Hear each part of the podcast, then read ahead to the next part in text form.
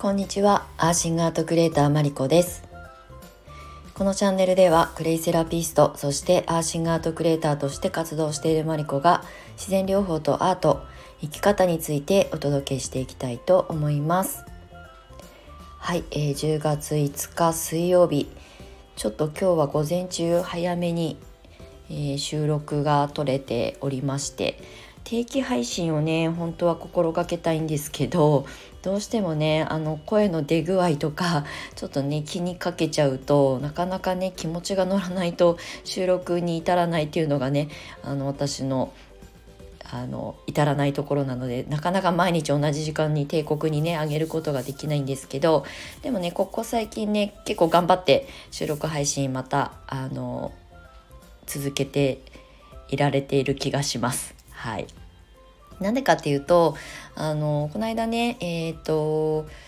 卒業生のねクレイセラピストさんになった卒業生のスタイフのまあもう仲間でもある冬香ちゃんっていうね女の子が遊びに来てくれたんですよ私が U ターン移住するよっていうことをね見てあの会いに行きたいですって言って遊びに来てくれてで彼女と出会ったきっかけがスタイフだったんですよね。あの私が多分音声配信をスタイフの前にえっ、とどこだっけあれ。えっ、と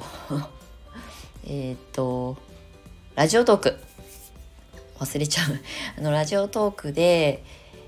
何年前になるのかな？やり始めたんですよね。3, いや3年近く前になるのかな？で、まあ、その後ねあのラジオトークじゃなくてスタイフにお引っ越しをしてスタイフで配信を始めてたんですよ。でそのまあ多分とあの時変わらずねあの冬香ちゃんもあな何を発信するかも決めてないけど勧められたから音声やってみましたっていうのが最初だったらしいんですけど、まあ、そのね間に、えー、とクレイのことをねあの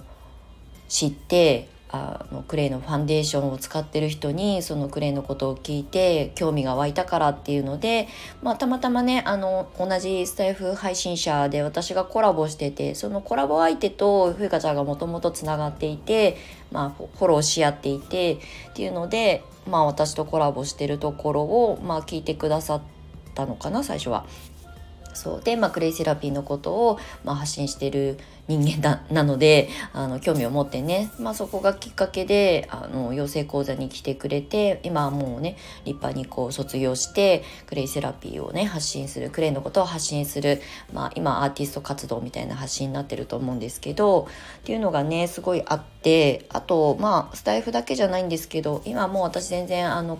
ログインもしないんですけどクラブハウスが、まあ、日本に上陸というかわーって広がった時もなんかこう興味本位でね私結構ミーハーなので、まあ、音声のメディアに関してはすごく可能性を感じていたので、まあ、文章を書くテキスト系も好きなんですけど、まあ、インスタも写真は好きだからやずっとやり続けてるけど音声面白そうやったことないし、まあ喋れるかどうかなんかわかんないけどやってみようと思ってやり始めて、まあ、あのスタイフがあってえっ、とクラブハウスがあってとかっていうところで、まあ、動画で顔を出してインスタライブみたいな感じでお話しするよりあの顔出しなしで声だけで自分の思いを届けられるっていうプラットフォームっていいなと思って今もいるんですけどなんかねやっぱクラブハウスでちょこちょこっとお話ししてあのさせてもらったりとかした時もそこを聞いてくださってた方からね全然つながりもなかったけどあのクレイセラピストの養成講座にあの申し込みくださったりとかしてなんか声で届けることの可能性をやっぱりそこでまたより一層感じたんですよね。でまああの時間が経過して間ちょっとね あのお休みしお休みっていうかサボってたりとかもう2週間に1回とか3週間に1回しか収録上げてなかったりとかしてたんですけどこれから私が U ターン移住をするにあたってうんなんかこうリアルでつながる、まあ、まあ要するに地元のえーと、つながりっていうのがもう私はほとんど薄れてしまってないので、まあ、何かねあの SNS でつながってる友人は旧友はいますけどでももう18年もほぼほぼあのコミュニケーションそんなに密にとってるわけじゃないのでまたなんかゼロからね人脈を作って構築したりとか、まあ、自分のこの発信してるクレイセラピーを、まあ、別にその地元に特化してやろうとは思っていないので、まあ、いろんなところにあのいろんな方面にね発信するってことを考えた時にあやっぱり音声はこれはちょっとやり続けておこうっていうふうに思えているんですよね。まあ、久しぶりにこうやってあの連日ね収録配信ちゃんと頑張って やっていると、まあ、またその感覚が戻ってくるしそれを聞いてくださってあのねあのなんだろうこうクーレイのことだけじゃなくってこの U ターン移住のことだったりとか葛藤だったり私のねっていうところにまあこう皆さん耳を貸してくれるといいなと思ってあのまた再開してるっていうところなんですけど、まあ、もっとより一層ねあのこの音声配信を力を入れて、えー、言葉ではあのテキストの言葉では伝わりにくいのはこの温度感だったりとかすると思うしやっぱり私のこう人間性みたいなところとかっていうのはやっぱり文字にしちゃうと私も結構カチカチカチカチあのかあの硬い文章になったりとか結構あのズバズバ書くのであの ちょっとわかんないですけど怖そうに見えたりとかすごいこうキレキレの人なのかなと思われることもなきにしもあらずだったので過去はね。最近はね結構ゆるゆる書いてるのであのノートとかもね。そこまでではないと思うんですけど言葉選びがね結構ドストレートなんですよね。まあオブラートに包まないのであのやっぱり声のこのトーンとかね。まあ顔はね別に見せてあの動画じゃないからねあの表情は見えないと思うんですけど声ってまあ相性が合うかなとか自分の耳にこうなんかフィットするなとか耳障りだなって逆のパターンもあると思うんですけどそういう意味では意外と話してるところを聞くとあ意外と落ち着いててなんか少し優しそうに感じますとかね 言っていただけたりとかするので、まあ、声でねあの届けていくことにも力を入れてまたやっていきたいなっていうふうに思っています。そうでまああの最近ねあんまりライブ配信とかしてないんですけど、まあ、どうせねあの U ターン移住した後はしばらく暇なのでまあ暇なのでっていうかどうせそんなにすぐやることないだろうしまあちょっとね少し私もお休みをねあのしたいなっていうのもあって、まあ、クレをねあのやめるわけでもないし発信をやめるわけでもないんですけどここまで本当に丸来年で10年ですけど本当に一度も休むことなく走り続けてきたので一回ねあの家族に甘え あの両親に甘え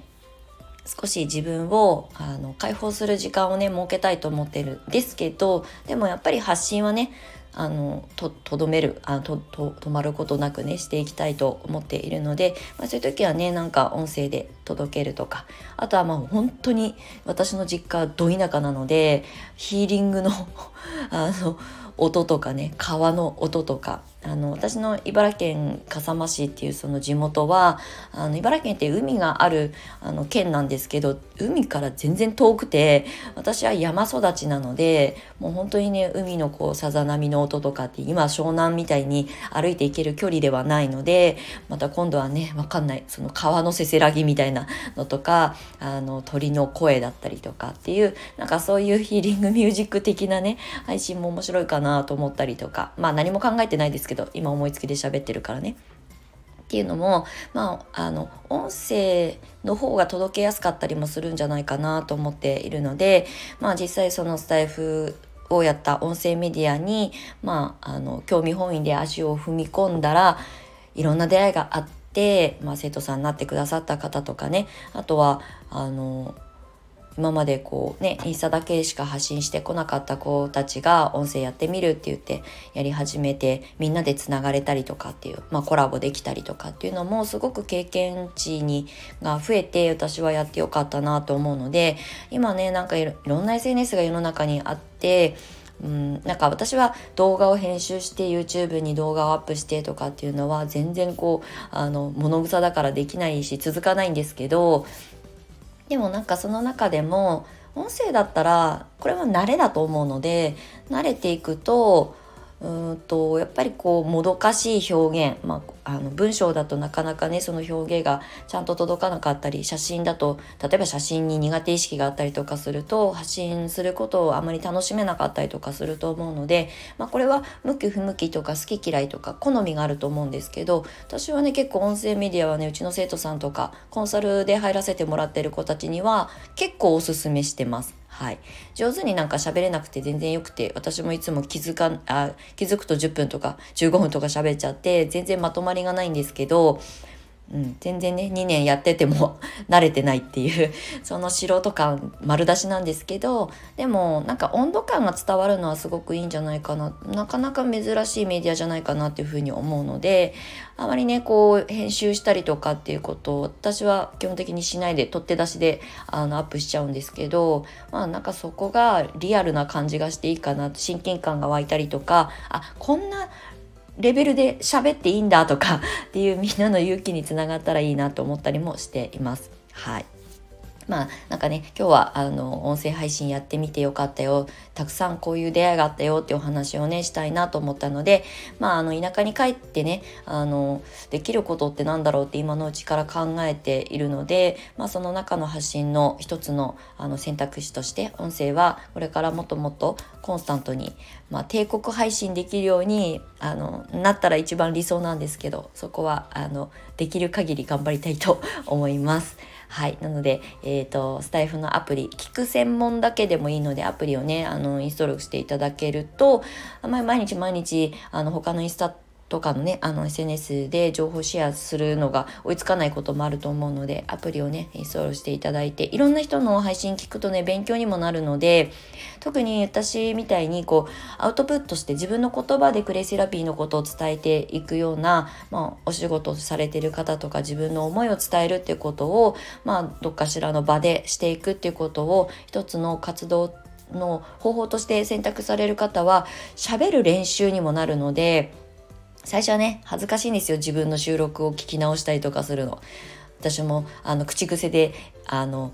ちょっととかえー、っととかってめちゃくちゃ言っちゃうんですけど未だにね。だけどまあそれもね自分で客観的に確認ができるので意外とおすすめですよっていうお話でした。はい。最初から上手にできる人なんていないのであのおしゃべりのプロじゃないからね。はい、だけど、まあ、チャレンジしてみたら気づけること新しい出会いがあったりとかあと、まあ、今までの自分のキャラクター性が届かなかったところに届くようになったりとかっていう可能性はすごく秘めてると思うので、まあ、興味がある方はねもうとにかく一回出してみちゃうみたいなことをあのやってみるといいと思います。はい、ということで結局今日もあの10分以内に収めようと思ってもね12分とか過ぎちゃうんですけど、えー、これも鍛錬していきたいと思います。はい、じゃあ今日も最後までお付き合いいただきましてありがとうございました。あの天気が崩れがちだと思うんですけれどもあの素敵な水曜日かなをお過ごしください。ではまたお会いしましょう。アーシングクレーターマリコでした。またね